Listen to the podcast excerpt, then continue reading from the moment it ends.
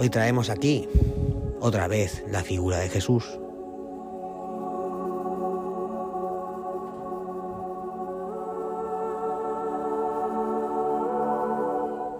Y aprovechando que se pasa por aquí de nuevo, quiero dejar una reflexión.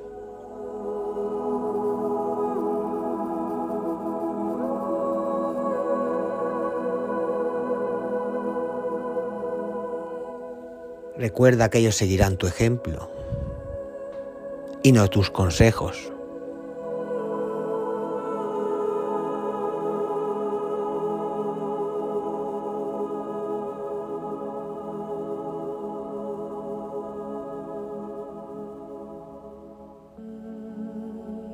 Y muchas veces es aquí donde fallamos. Muchas veces damos consejos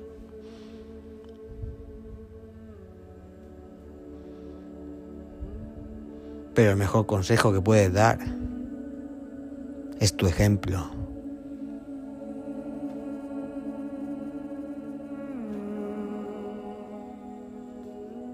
Si tú quieres que tu hijo lea, lo mejor que puedes hacer es que te vea leer.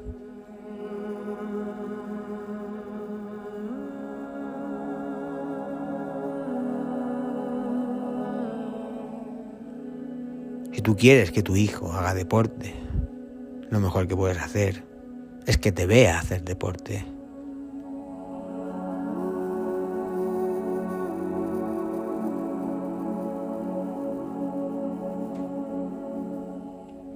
Seguramente por esto es tan importante la figura de Jesús.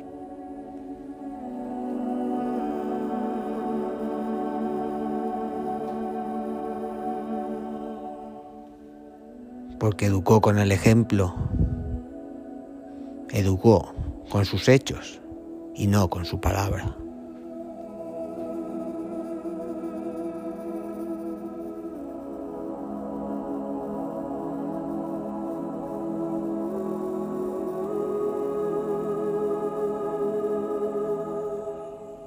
Y es así como vamos a empezar hoy.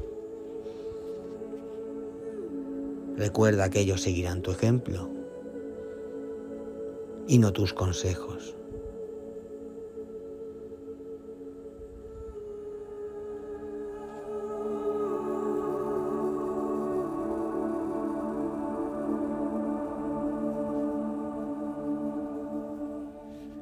Comenzamos.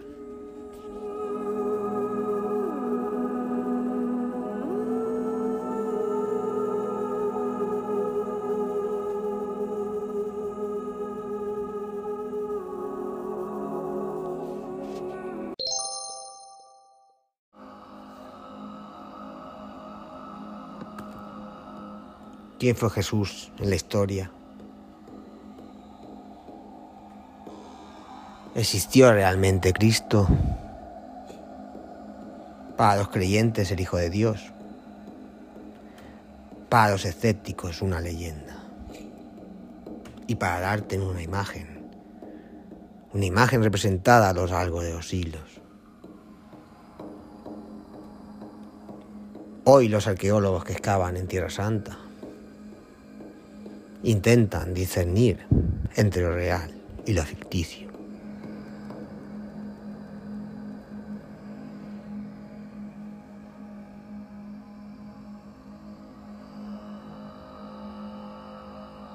En la iglesia del Santo Sepulcro de Jerusalén, los fieles rodean el edículo, un santuario hoy restaurado que según las tradiciones cristianas se construyó sobre la tumba de Jesucristo. El santuario fue noticia en 2016 cuando durante su restauración se hallaron restos del, sepulcro antiguo.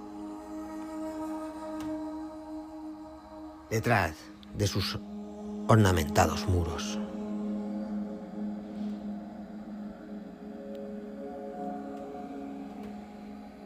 Esta es una de las historias que guarda Jerusalén. Vamos a conocer una serie de historias inconexas entre sí.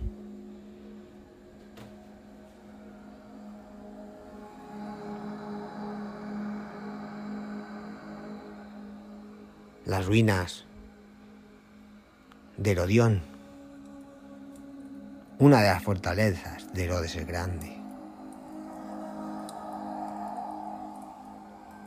Evocan el opresivo poder del imperio romano.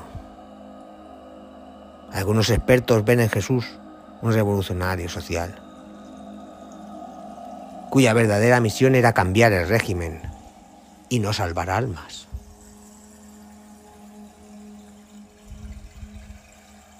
¿Era Jesucristo un revolucionario social?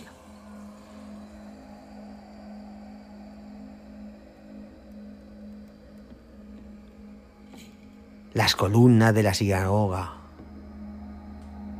de Cafarnaum, datadas entre el siglo II y V y hoy parcialmente restauradas, se alzan sobre una estructura anterior que probablemente fue visitada por Jesús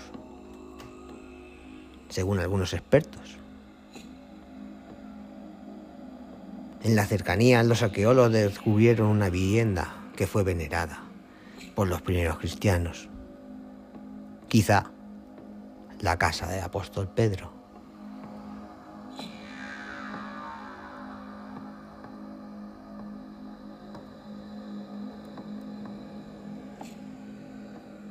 En Jerusalén se narra en el Evangelio según San Juan que Jesucristo sanó a una paralítica en una piscina ritual, rodeada por cinco pórticos, la llamada piscina de Bethesda. Muchos expertos dudaban de la existencia, hasta que una excavación arqueológica descubrió claros vestigios de la misma.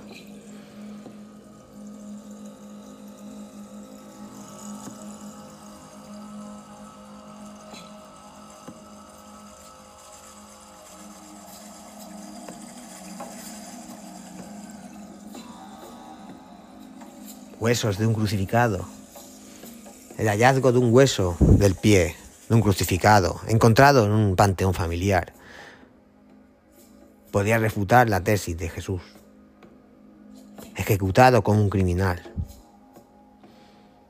No recibió una sepultura digna. La crucifixión romana tenía muchas variantes.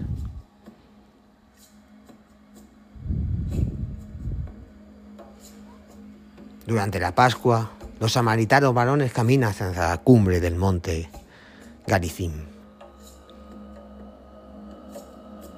donde cree que se halla el verdadero templo de Dios, y no en Jerusalén. En la época de Cristo se tachaba de infieles, pero Jesús, en una de sus parábolas más famosas, pone al buen samaritano como ejemplo de amor al prójimo. La piedra Magdala, desenterrada en una sinagoga de la ciudad natal de María Magdalena. Se cree que la piedra Magdala reproducía el templo de un judío de Jerusalén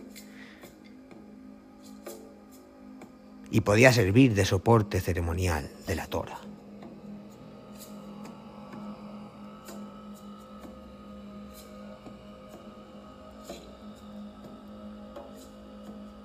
Guardada en los almacenes de los tesoros nacionales de Israel.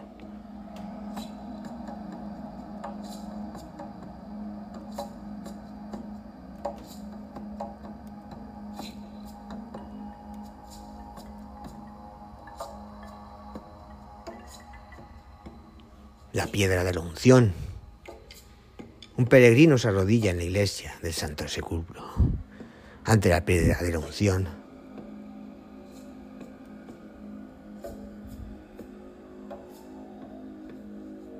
que conmemora el ungimiento de Jesús previo a su entierro. Esta imagen se produce todos los días.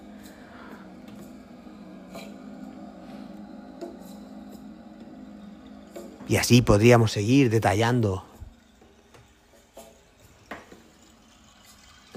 más historias inconexas entre sí. Podríamos seguir conociendo rincones de Jerusalén, piedras, huesos, piscinas, templos. Pero todo inconexo.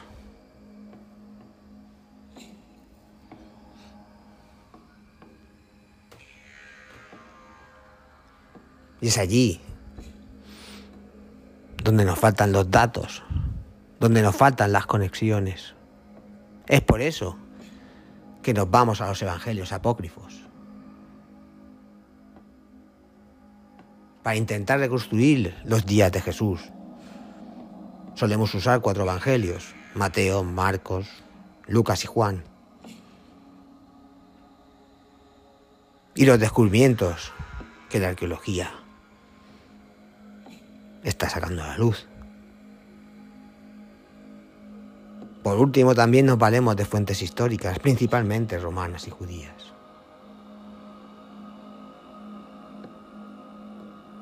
Pero a menudo ignoramos los evangelios apócrifos.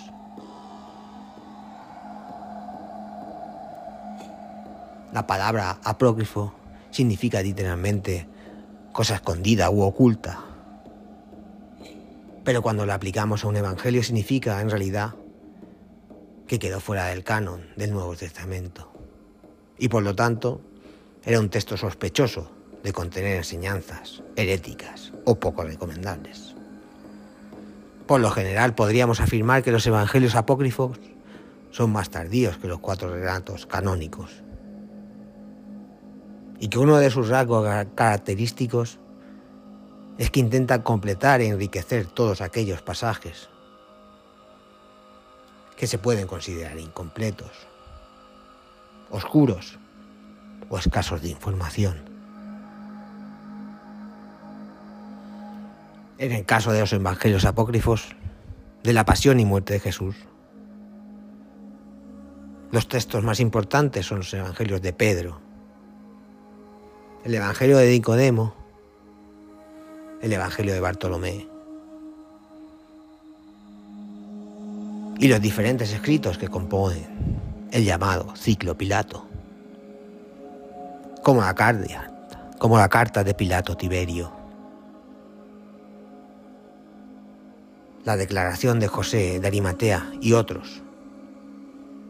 ¿Y qué podemos encontrar en estos textos? Casi todos ellos intentan presentar a Pilato como inocente en la muerte de Jesús, e incluso a su esposa como una mujer piadosa,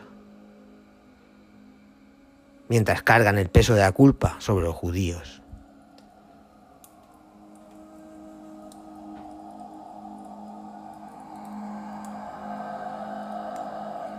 Es una tendencia que se corresponde con la intención dentro del cristianismo primitivo de extenderse dentro de las fronteras del Imperio Romano.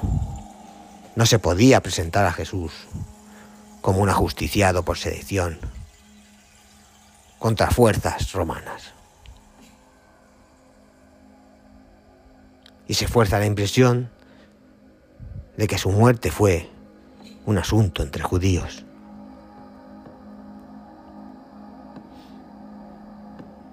Por otro lado, algunos de estos textos desarrollan también la imaginería cristiana primitiva sobre la bajada de Jesús triunfante de los infiernos para resucitar a los muertos y la consiguiente derrota de Satanás mediante la resurrección de Jesús.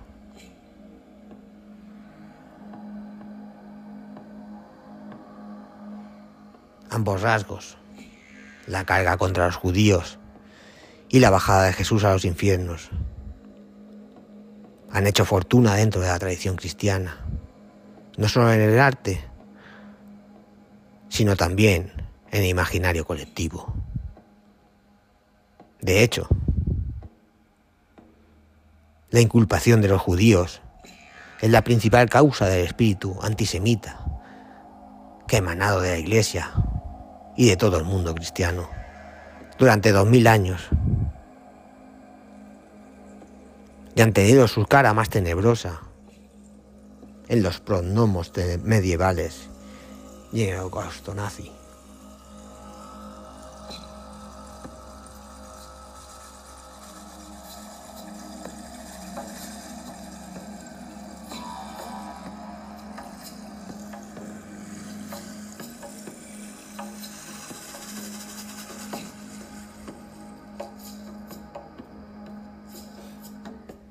Jesús, un mensaje de paz y amor. Pero también miles de historias inconexas entre sí.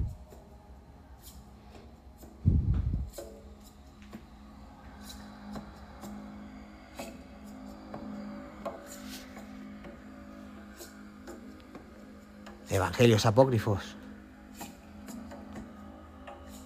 que intentan rellenar esos huecos.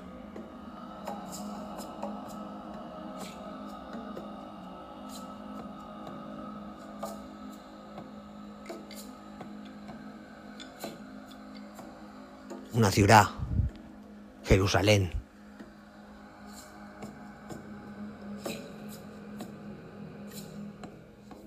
con miles de historias y contradicciones.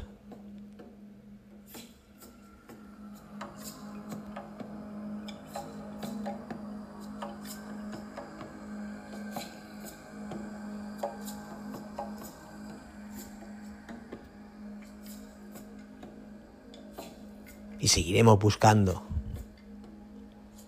las conexiones y las coherencias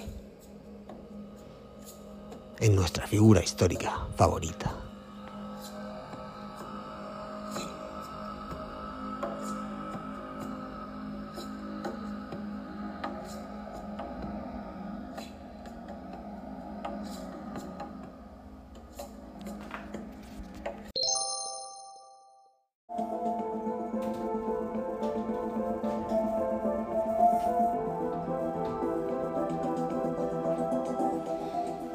Bueno, pues lo vamos dejando por aquí. Primer podcast del año. Primer podcast de 2023.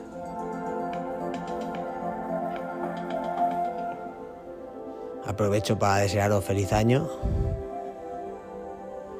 Y recordar nuestra vía de contacto, uligeek.gmail.com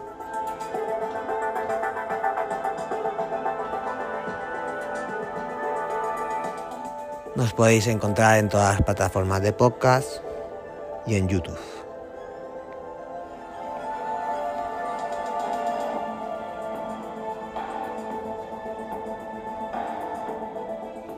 Y recordar siempre, en la vida pasan cosas buenas y cosas malas. Aunque la gente en las redes sociales solo pone las buenas. Hasta el próximo episodio.